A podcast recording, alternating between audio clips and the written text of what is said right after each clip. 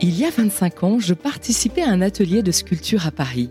Depuis ce jour de septembre 98 où je mets les mains dans la terre, une évidence s'impose à moi. Je ne pourrai plus me passer de ce contact avec la terre. Et vous, quelle est votre terre? Votre passion la plus profonde? Comment cette passion a-t-elle germé? Quels sont les bénéfices qu'elle vous apporte? Et qu'avez-vous fait de plus fou et de plus surprenant par passion?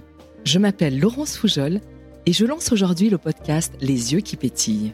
C'est un partage avec des femmes et des hommes de tous horizons qui ont un même point commun, être passionnés. Je laisserai la parole à tous les artistes, sportifs, entrepreneurs, fans d'eux, qui ne se ressemblent pas, mais qui ont tous les yeux qui pétillent. Je suis honorée aujourd'hui d'aller à la rencontre de Laurent Lévesque, pianiste, arrangeur et compositeur de musique. Laurent s'amuse dès l'âge de 7 ans à improviser et à écrire des morceaux pour piano. Il devient plus tard pianiste professionnel et chef de chant à l'Opéra de Lyon. Peu après, il effectue plusieurs séjours à New York, hébergé chez Philip Glass, où il est initié à la composition de musique de film. Il a composé récemment pour Sébastien Bailly pour son dernier film Comme une actrice, avec Julie Gaillet et Benjamin Biolay. Mais il aime aussi avoir plusieurs cordes à son arc et fait des arrangements pour des chanteurs classiques et pop, et de la musique d'illustration sonore. Laurent a été l'un de mes tout premiers invités. On avait enregistré notre discussion au printemps et à la fin de cet épisode, vous l'entendrez mentionner deux événements qui se sont déroulés en juin et en juillet. Mais pour vous donner une petite mise à jour, j'ai eu la chance tout récemment, le 15 octobre, d'assister à un magnifique spectacle. Il s'agit de Viva Varda à la Cinémathèque de Paris, où Laurent officiait en tant que directeur musical. Ce concert fait d'ailleurs partie de l'exposition en hommage à Agnès Varda, qui est à voir à la Cinémathèque jusqu'à mi-janvier 2024. Laurent me reçoit chez lui, dans son studio à Paris.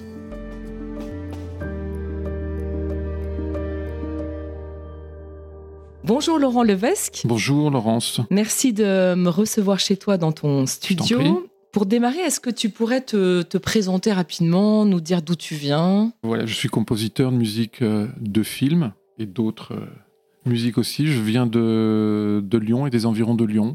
Alors Laurent, maintenant si tu peux nous parler un petit peu de ton parcours et nous dire un peu les grandes étapes qui t'ont amené à être compositeur de musique. J'ai commencé euh, la musique quand je savais que c'était possible, c'est-à-dire à 7 ans, parce que j'avais envie d'en faire mais je ne savais pas comment l'exprimer. Et euh, j'ai fait du classique, après je suis rentré au conservatoire, j'ai fait ensuite du piano jazz, après de la musique, du piano d'accompagnement où on lit des partitions d'orchestre et on accompagne des chanteuses, on transpose, on déchiffre. Après, j'ai été prof de jazz dans un l'EMRA, c'était une école de jazz à Lyon et au conservatoire, dans un conservatoire. Je suis parti à New York. J'ai habité un temps chez Philippe Glass et je suis revenu à Lyon. Je suis parti tout de suite à Paris et j'ai fait diverses choses petit à petit euh, en arrivant à Paris. Est-ce qu'il y a eu des écoles un petit peu pour devenir compositeur ou c'est plus des rencontres? Alors, pas pour moi. C'est-à-dire qu'il y en a normalement, mais euh, j'en ai pas fait parce que ce c'était pas très excitant. On nous donnait les caractéristiques de chaque instrument. Enfin, j'étais pas forcément dans la meilleure des écoles pour ça, pour, euh, pour apprendre, mais je suis autodidacte pour tout ce qui est création et composition. Pour le reste, évidemment, j'ai fait euh, tout ce que je pouvais faire en classe au conservatoire. Je pense que j'ai dû y passer vu que je suis rentré très tôt, j'ai dû y passer 15 ans en fait. Piano principalement Après, oui, et après un peu de classe d'harmonie, classe de déchiffrage. Voilà, et puis l'accompagnement, ça dure 3-4 euh, ans aussi. Et alors, quand tu parles de l'accompagnement, est-ce que tu peux nous en dire un peu plus? Qu'est-ce que ça, ça veut dire vraiment de l'accompagnement Ça ouvre un peu. Euh, moi, j'étais pas mauvais en déchiffrage. Donc, on fait du déchiffrage et on fait euh, beaucoup de choses qui permettent d'être un pianiste plus ouvert, c'est-à-dire d'essayer de lire des partitions d'orchestre et de les réduire, on appelle ça, pour piano. C'est-à-dire on voit une grande partition et on la joue que au piano. Voilà, ou transposer un morceau pour un chanteur ou une chanteuse qui le trouve trop ou trop bas. Donc on regarde la partition originale et on essaye de transposer en direct, un peu plus bas ou un peu plus haut. Est-ce que tu peux nous parler un petit peu euh, plus de ton expérience avec Philippe Glass à New York? Oui, je suis allé là-bas euh, parce que j'avais envie de vivre là-bas à l'époque. J'avais quelques amis, je suis allé dans un cours de, World Music, percussion, c'était Jimmy Haddad qui dirigeait ça, percussionniste de Paul Simon et d'autres. Et euh, j'ai connu une fille là-bas, très sympathique, qui m'a demandé ce que je faisais. Et à l'époque, j'avais euh, accompagné, euh, j'avais été un peu chef de chant à l'Opéra de Lyon. Elle m'a pris mes coordonnées et elle m'a rappelé le lendemain pour que je l'accompagne pour un concours contemporain avec Tan Dun, qui est un grand compositeur contemporain. Et ça s'est très bien passé. Je lui ai dit, quand on répétait, c'est drôle, il y a beaucoup de parties. C'était à East Village, il y avait beaucoup de partitions de Philippe Glass. Elle m'a dit, en fait, tu es chez lui. Et on s'est tellement bien entendu qu'elle m'a proposé de rester. Et de m'occuper aussi là-bas, quand il n'était pas là l'été, des petites tortues de Philippe Glass pour les nourrir. voilà. D'accord. Et c'était très sympa parce qu'en plus euh, donc, de le côtoyer, mais aussi tous les livres qui étaient à disposition, qui à chaque fois lui étaient dédiés, même Annie Leibovitz, euh, des gens comme ça. Euh, ben, voilà. Donc c'était une expérience plus que formidable. Et c'était une sorte de d'école en fait qu'il avait montée ou c'était vraiment c'était chez lui et puis parfois il me montrait des partitions qu'il venait d'écrire, il me demandait ce que j'en pensais ou je suis allé voir là-bas, quand j'étais chez lui, les avant-premières de La Belle et la Bête de Cocteau, le film, sur lequel il a pris les paroles en français, il en a fait de la musique à chanter en synchronisant les paroles, ce qui est un travail énorme, en plus en français. Et comme il n'était pas en très bon terme avec Pierre Boulez, qui voulait surtout pas qu'il passe en France, il a tourné aux États-Unis pendant deux ans avec cet opéra en français avant de pouvoir enfin jouer en France. Est-ce que tu dirais du coup qu'il y a une façon de composer de la musique un peu différente entre les Américains et les Français? Là, tu as eu l'occasion de le côtoyer et ensuite tu es revenu à Lyon? Non, parce qu'en fait, euh, chacun a sa manière de composer. Hmm, on a tous nos manières de composer. Et c'est comme quand on fait de la musique avec un réalisateur au cinéma. Eux n'ont pas forcément le vocabulaire pour nous exprimer ce qu'ils veulent, donc chaque personne est différente et le travail est différent aussi. Euh, tout c'est de trouver un terrain d'entente. Et même s'ils n'ont pas les bons mots, c'est pas grave. Il y en a qui cherchent à tout prix à avoir le bon mot et qui se trompent, qui vont nous donner un instrument qui n'est pas le bon et on va se fixer là-dessus. Donc vaut mieux que ce soit un peu euh, flou. Pour euh, aborder la, question de la composition de musique de film, comment ça t'est venu justement, la partie vraiment cinéma, et quelle a été ta première expérience? En fait, quand j'étais petit, on n'avait pas beaucoup d'albums et j'avais acheté un disque d'Ennio Morricone que j'ai écouté en boucle et je, me disais que j'aurais bien aimé faire ce métier, mais je pensais que je n'y arriverais pas ou que c'était pas pour moi.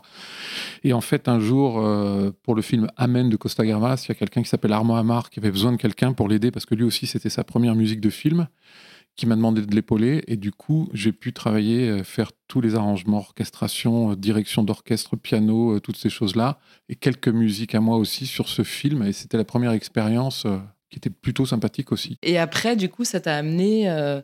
Donc là, c'était la première fois. Oui, petit à petit, mais en fait, ce qu'il y a de bien, c'est que je fais pas que de la musique de film. J'ai fait des arrangements aussi pour des chanteurs, je fais aussi de pop, je fais des arrangements aussi pour des chanteurs classiques, pour Patricia Petitbon notamment. Donc j'aime bien avoir plusieurs cordes et euh, ne pas rester dans un truc euh, précis. Euh. Tu vois, au début, quand j'ai quitté Lyon, j'étais en plein dans le jazz. Et tout le monde a été surpris de savoir que je faisais plus de jazz. Alors que, voilà, c'est très important de pouvoir changer, de pouvoir faire des choses différentes. C'est ce que j'essaye de faire à chaque projet, de trouver des choses qui m'étonnent et qui me font plaisir à réécouter le lendemain.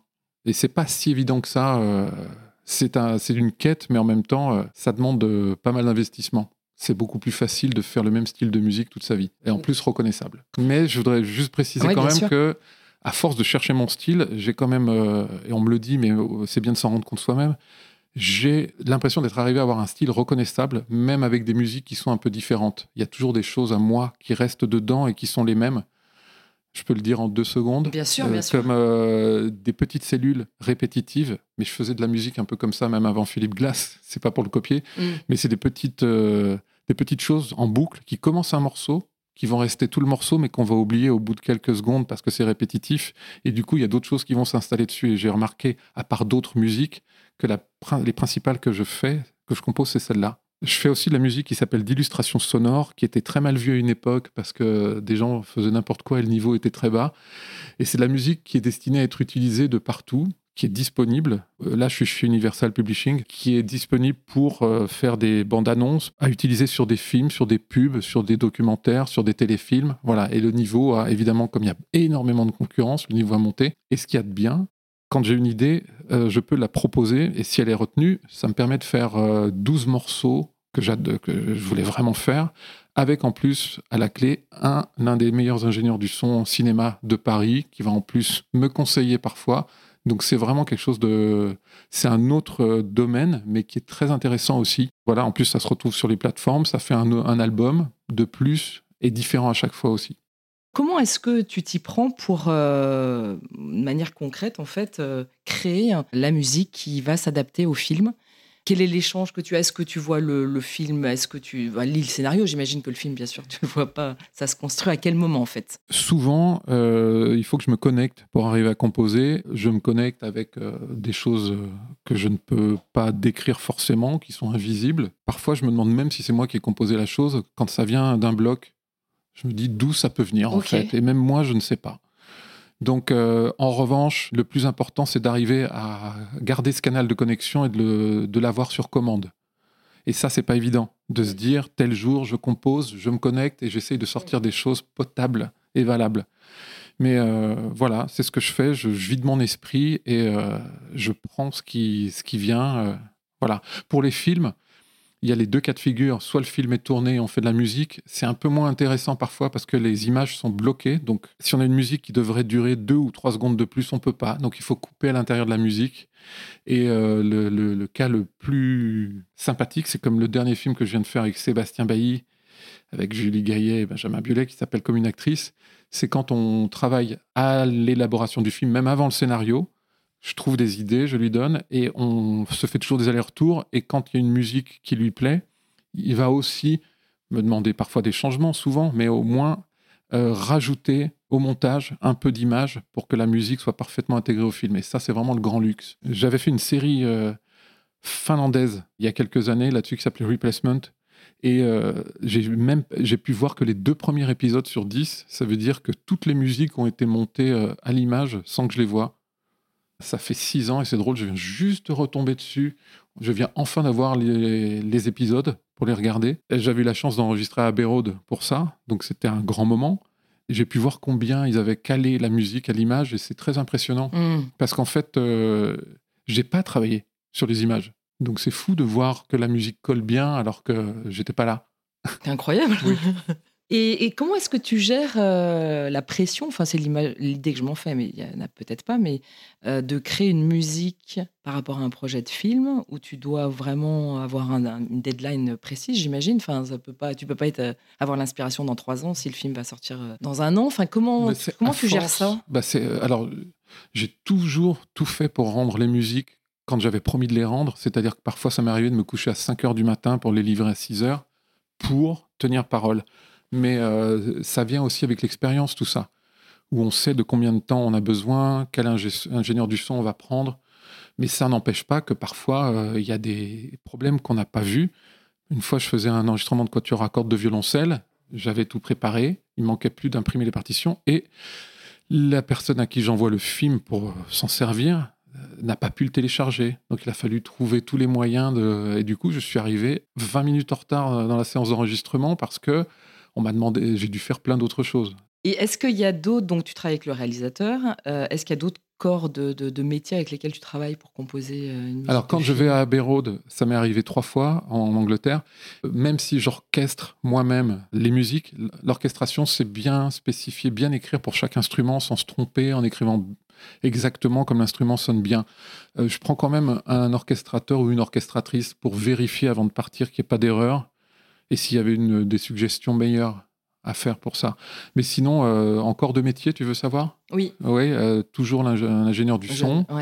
Voilà, les musiciens, c'est, euh, ils sont extrêmement importants. Donc j'ai des musiciens fétiches à qui je fais souvent appel, comme un violoncelliste qui s'appelle Grégoire Corniluc, qui est incroyable.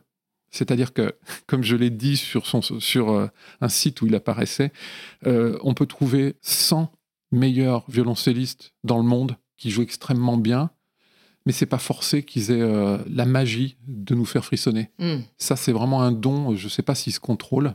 Voilà, et lui, il l'a. Tu expliquais en fait euh, l'inspiration qui te venait aussi un peu guidée, mais, mais ça se fait, j'imagine, sur ordinateur. Enfin, je... Oui, alors je me suis même fait euh, imprimer des carnets à pages épaisses pour que je puisse avoir à écrire au stylo sans que ça dépasse derrière pour prendre des notes quand j'ai ça. Parce que le problème, c'est quand j'ai une très bonne idée, et que je suis pas ici, chez moi, dans le studio, et ben en fait, elle se perd. Parce que j'ai essayé souvent d'enregistrer à la voix. Parfois, on sait qu'on a une idée euh, avec un potentiel énorme, quasi un tube. Et ça, ça m'arrive parfois, mais après, même si ça vient en 30 secondes, j'ai l'idée principale de la musique. Après, il faut un refrain, il faut autre chose, tout ça, et ça, ça prend beaucoup plus de temps. Quand j'en avais vraiment des très bons, si je ne suis pas sur l'ordinateur pour tout rentrer, que ce soit le piano, ou m'enregistrer, ou enregistrer une ligne de basse, ou, une ligne de, ou des cordes, ou des choses comme ça, ça part en fumée. Et je ne le retrouve pas. Voilà. Et il y avait une citation qui était drôle entre Quincy Jones et euh, un autre grand compositeur américain. Il disait Moi, je dors toujours avec euh, un petit carnet à côté de moi. Si j'ai une idée la nuit, je peux la noter, sinon c'est lui qui va l'avoir. Et je crois vraiment en ce, cette mouvance d'idées musicales à, fort potentiel. Si on la rate, je, je suis persuadé que ça va ailleurs, chez quelqu'un d'autre ou. Et donc, tu utilises vraiment cette méthode assez simple, en fait, de prendre un cahier et de noter oui, mais même ça, ça suffit pas. Le, mieux, c'est vraiment quand euh, je suis euh, en face d'un piano et que j'enregistre euh, directement au dictaphone tout ce qui me vient en tête pour après trier. Parce qu'en fait, ce qui est drôle, c'est que les, meilleures idées me viennent quand je suis contraint, c'est-à-dire quand j'ai un rendez-vous et que je dois partir. déjà, j'ai l'habitude d'être toujours cinq minutes en retard. Et quand je suis en train de partir, c'est là que l'idée vient. Donc j'appelle parfois en disant que c'est important et que j'arriverai plus en retard. Et alors, je ne sais pas s'il y a des, réalisateurs avec lesquels tu as eu plus de plaisir à travailler. Euh. Oui, alors je réfléchis en même temps que tu me dis ça, parce que bah, Agnès Varda, c'était vraiment euh, très chaleureux avec elle, et il y avait un charisme qu'elle avait et euh, une chaleur humaine qui était très importante. À chaque fois que je repartais de chez elle, j'avais l'impression d'avoir été dans une fontaine de jouvence artistique, c'est-à-dire ça me nourrissait, rien que le fait même de la côtoyer mais euh, de l'entendre euh, émettre ses idées, c'est m'expliquer de quoi en quoi consistait son film. Ce qui est drôle, c'est que c'était quelqu'un où, euh, quand j'étais chez elle, un moment dans la cuisine, on, mangeait et il y avait une petite armoire en vitre fumée. je m'approche pour voir ce qu'il y a dedans et en fait, il y avait juste trois Césars, un Golden Globe, un Lion d'Or et un Oscar qui étaient là, mais presque cachés dans la petite armoire. Donc oui, ça c'est, mais beaucoup, il y, y, a beaucoup de chants. Par exemple, là, je viens de faire un, un documentaire pour Arte International euh, sur Hélène Mirren. C'est un cas incroyable, c'est qu'il y avait une monteuse euh, image, un réalisateur, et euh, on s'est tellement bien entendu qu'on a fait, normalement il faut un mois, un mois et demi, deux mois, on a tout fait en trois semaines, mais d'une manière fluide, incroyable. On était vraiment en osmose totale tous les trois, en s'appelant pour des changements, et la musique est pas mal. Je veux dire, par là, j'essaie toujours de faire du mieux, mais là, spécialement, elle, est, euh, elle s'intègre euh, extrêmement bien au documentaire. Au niveau de, la partie un petit peu technique, est-ce que ton métier, du coup, a évolué, euh, ou comment il a évolué sur les 20 dernières années? Je sais pas, ça fait combien de temps que tu composes, en fait? Tu nous parlais des expériences de piano, je, composais quand j'étais tout petit, mais c'était sur des petites partitions de musique. En fait, j'ai toujours adoré tout ce qui était informatique, technique. Donc, euh, j'ai toujours euh, recherché tout ce que je pouvais faire sur l'ordinateur. Pour te dire, quand euh, j'ai eu une première montre à quartz quand j'étais tout petit, pour moi, c'était de la folie de pouvoir avoir de la lumière et de lancer un chronomètre, d'aller là-dedans. Donc, tout ce qui avait des capacités me, me plaisait beaucoup. Donc, voilà, quand les samples, les samples, c'est les bouts de son qu'on peut utiliser pour faire de la musique. Je ne sais pas comment expliquer ça. Pour, euh, par exemple, quand je veux un violon, j'ai différents types de violons que je joue qui ont été enregistrés chacun une note. Et quand je peux les jouer, c'est comme si c'était un violon qui jouait. Ok, et tu les joues. Euh, voilà, et de plus en plus. Et c'est ça mes recherches parfois dans tous les sons qui sortent, c'est d'avoir le plus grand réalisme possible. Voilà, et ça aide. Parce que là, sur le film que j'ai fait, euh, j'avais un faux violon qui sonnait super bien et du coup ça rend la musique plus belle. Parce que si le son est moche, faut faire un effort. Avant, les, compositeurs pouvaient jouer au piano tranquillement leur truc et le réalisateur découvrait la musique pendant la séance d'enregistrement. Ça créait parfois des quelques hicks, mais au moins c'était très simple de dire ben voilà, je joue au piano et après on essaye d'imaginer ce que ça va donner avec un grand orchestre, des timbales. Et là maintenant, de plus en plus, on donne carrément le produit fini D'accord. Pour ensuite l'enregistrer ou pas. Et c'est plus facile pour le réalisateur de bah se projeter en même temps dans un. Et donc, là, j'avais du violon qui sonnait bien, et du coup, j'ai pu prendre un violoniste qui est pour moi le plus grand qui existe au monde, qui s'appelle Nemanja Radulovic. C'est quelqu'un que j'avais pas réussi à voir en concert parce que c'était tout le temps complet. Et en fait, la première fois que je l'ai entendu, c'est pour jouer ma musique pendant trois heures.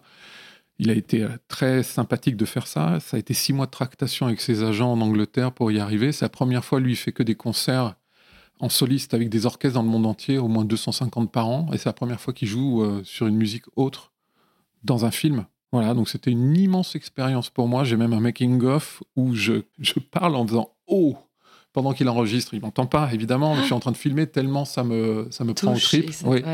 Et, lui, pareil, par rapport aux musiciens exceptionnels, lui, les gens, bah, il y a les Renaud Capuçon qui sont très bons, mais une ferveur quand les gens viennent le voir. Il y en a qui pleurent. Et ça se voit dans, la signature des disques. Les gens, ils ont vraiment un amour. Je sais pas comment exprimer ça, mais c'est pas juste faire signer son disque. Il y a, un lien mmh. très fort qui se tisse avec lui. Parce que dans, la composition, donc tu expliques un peu le processus de composition, et après, tu prends des vrais musiciens pour l'enregistrement. Pas toujours, parce que parfois, il n'y a pas assez de budget pour ça, ah et, euh, et, la musique sonne très bien. Donc alors, c'est pas pour promouvoir la musique sans musicien. Moi, je suis jamais plus heureux que quand j'ai des vrais musiciens pour jouer. Et pardon, dans ce cas-là, tu es un peu un chef d'orchestre, en fait, quand tu as les musiciens qui sont là et qui vont jouer ta musique. C'est ça, c'est toi qui diriges. Et... Mm composes, tu diriges pendant Alors, je ne suis pas forcément le meilleur chef d'orchestre du monde, mais ça suffit pour ce que je fais. Et euh, je gagne beaucoup de temps. Par exemple, à Road, les, Anglais ont un truc, c'est que pour une séance de 3 heures, c'est interdit d'enregistrer plus de 20 minutes de musique pour chaque séance. Sinon, on ferait déchiffrer tout le monde et on ferait 2 euh, heures de musique en 3 heures de temps. Et en fait, tout est cadré, ce qui est bien. Et ce qui est drôle, c'est qu'à chaque fois que j'ai enregistré là-bas sans calculer, j'ai exactement enregistré 19 euh, minutes 53 de musique presque. Utilisé le temps. Euh. Voilà. Et parce que c'est un orchestre exceptionnel, c'est une Rolls-Royce aussi. J'écris différemment si je vais enregistrer là-bas que si je vais enregistrer ailleurs, parce que je sais qu'ils vont pouvoir tout jouer et que ça va être sublime. Donc je peux écrire des choses plus difficiles à jouer que je ne me permettrais pas avec d'autres orchestres, parce que ça prendrait parfois trop de temps ou de, de répétition. De toute façon, pour les séances, personne ne répète, tout le monde joue en déchiffrant. déchiffrer, tu sais ce que ça veut dire? Ça veut dire jouer pour la première fois une musique sans l'avoir euh, travaillée. Mais évidemment, quand si on écrit quelque chose de très difficile, il faut leur envoyer la partition à l'avance. Ils vont pas être forcément euh, ou avoir un petit peu de budget. Euh. Mais là, ce qu'il y a de fou, c'est que même quand c'est difficile, j'avais un musicien de l'opéra, un violoniste, un ami avec qui je travaille souvent, qui me dit ça va être très dur pour eux parce que j'écrivais très très aigu. Et en fait, ils sont arrivés du premier coup. Euh, mais il y a beaucoup de gens en France aussi avec qui j'aime jouer, c'est ça qui est bien. Et puis on découvre d'autres orchestres ou d'autres formations. Et est-ce que tu pourrais nous, donner une anecdote ou nous, raconter quelque chose, euh, je sais pas, un souvenir? Alors, tu as déjà eu l'occasion de nous parler de, l'expérience avec Agnès Varda ou d'autres moments comme ça, mais d'autres moments vraiment où tu as une émotion très forte euh, par une rencontre ou par un moment de composition ou d'enregistrement? Je voulais faire des expériences différentes. Donc, un ami m'a prévenu que les tambours du Bronx cherchaient un percussionniste. Et comme j'adore la percussion, mais que je ne suis pas percussionniste, je me suis présenté pour l'audition. Et euh, après avoir tapé sur des tambours pendant 20 minutes, j'avais des crampes aux mains. je ne montrais rien. Et du coup, j'ai été pris. Euh, Comment tu as été euh, pris alors que tu n'étais pas percussionniste? Oui, mais c'était tellement simple à jouer. Ok. tu sais, c'est des bouts de bois sur un. Oui, je vois bien parce que j'avais, je les avais vus il y a longtemps. Et, j'ai pu être là pour la finale de Coupe du Monde France-Brésil devant les 300 mannequins d'Yves Saint-Laurent, m'asseoir sur le petit banc d'Aimé Jacquet avant que le match commence et toucher la pelouse. Et je pense que, évidemment, si la France a gagné, c'est grâce à moi. Forcément. Et est-ce que tu as encore une autre euh, anecdote un peu euh, croustillante à nous raconter? Oui, quand j'étais euh, chez Philippe Glass, j'avais cette amie chanteuse qui était sa soliste et qui se reposait. Et à un moment, il y a un monsieur qui vient, qui parle très fort, et je savais qu'elle se reposait parce qu'elle faisait deux fois le concert. Elle devait en refaire un deux heures après, et donc j'étais pas très euh, agréable avec lui. Donc il me posait des questions. Vous êtes un ami de Philippe? Oui, vous êtes compositeur? Ah, vous êtes français? Et en fait, j'étais pas très, pas du tout sympa. Et en fait, je me suis rendu compte qu'après ce monsieur, c'était Allen Ginsberg. Voilà. et comment as, quand tu t'en es aperçu après bah, C'était trop tard. c'était trop tard. Il était parti. Bon. Est-ce que tu peux nous parler de tes projets futurs? Oui et non. En fait, ça ne sert à rien d'en parler parce que c'est comme euh, quand tu as une idée, quand tu as un, désir de quelque chose et que tu en parles trop, c'est comme un œuf que tu perces à chaque fois et après, il n'y a plus rien dedans. Donc là, je prépare des albums différents, personnels, de commande, même si ça, ça marche ensemble, et d'autres choses, mais on verra après. Et peut-être une dernière chose que tu aimerais euh, partager. Vaste programme. Ouais, c'est ça. Tout, est, tout est ouvert, du coup. c'est dur pour, la fin, pour le mot de la fin. Ah oui, euh, non, en fait, ce que j'ai en projet, c'est surtout euh, des festivals où je suis invité à, à jouer et euh, ça me fait rire parce que je sais pas si je le mérite, mais euh, je passe dans un festival italien où je suis invité d'honneur euh, début juillet. Et là, je fais un jury en tant que président du jury pour un, festival de court métrage. Et je passe aussi au festival Sœurs Jumelles pour deux concerts fin juin de cette année. Voilà. Donc, ça, j'avais oublié, mais ça fait aussi des, des, concerts. Donc ce qu'il y a de très, je voulais en parler, ce qu'il y a de drôle, c'est que je suis pianiste, mais je travaille pas beaucoup le piano. Parce que quand on est compositeur, souvent on fait un peu de piano. Et là, je m'y suis remis intensément et ça fait, euh, c'est très étonnant parce que j'arrivais pas à monter une gamme très rapide sans avoir un petit peu de différence, tu sais. Et là, c'est, c'est étonnant, c'est revenu d'un coup, comme si j'avais pris une potion magique. Donc j'espère vraiment que ça va durer, parce que là, je m'oriente vraiment pour euh, jouer ma propre musique en concert, je verrai ce que je trouverai, je verrai les, demandes que je peux avoir. Voilà. Mais c'est très intéressant aussi maintenant de, de revenir à, se produire soi-même ou avec des gens qu'on aime et de tourner un petit peu euh, plutôt que de rester chez soi euh, un peu en isolé. Oui, c'est comme un violoniste à qui je parle où euh, une ostéo qui ne faisait pas de violon lui a dit mais vous devriez peut-être ce doigt-là le soulever un peu plus. Et il s'est dit mais qu'est-ce qu'elle me dit? Elle va pas m'apprendre comment jouer quand même. alors que tous ses collègues lui disaient que ses problèmes de dos, malheureusement, il les garderait tout le temps, mais ils sont partis. Voilà. Et là, j'ai regardé ce pianiste euh, fabuleux. Euh, j'ai décidé de monter un tout petit peu mon équilibre de main. Voilà. Et je pense que si ça se trouve, ça vient de ça. Ok. Donc c'est incroyable. Donc il t'a inspiré dans la, dans la tout posture, à fait, en fait. Tout à fait. Et puis il y a aussi la volonté où on se dit euh, j'en ai assez, j'ai envie de.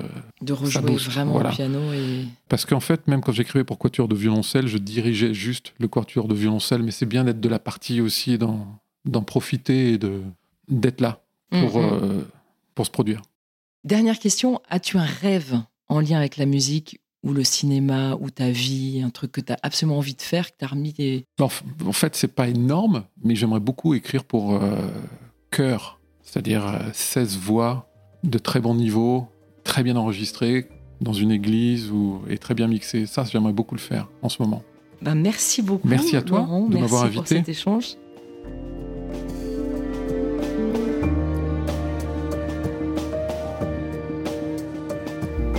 La musique de Laurent est accessible sur toutes les plateformes d'écoute, que ce soit Spotify, Apple Music ou encore Deezer. Je vous conseille vivement de découvrir certaines de ses compositions dans l'album Viva Varda qui vient de sortir. Si vous souhaitez en savoir plus sur son travail dans le monde du cinéma ou à la télévision, je vous invite à consulter sa page Wikipédia. Et pour ceux qui se demandent, la musique du générique que vous entendez là maintenant, c'est Myrène, une musique signée Laurent Lévesque. Un grand merci à lui pour cette belle contribution. Je vous laisse maintenant avec quelques extraits de son répertoire. Et je vous dis à dans 15 jours pour un nouvel épisode. Et d'ici là, portez-vous bien.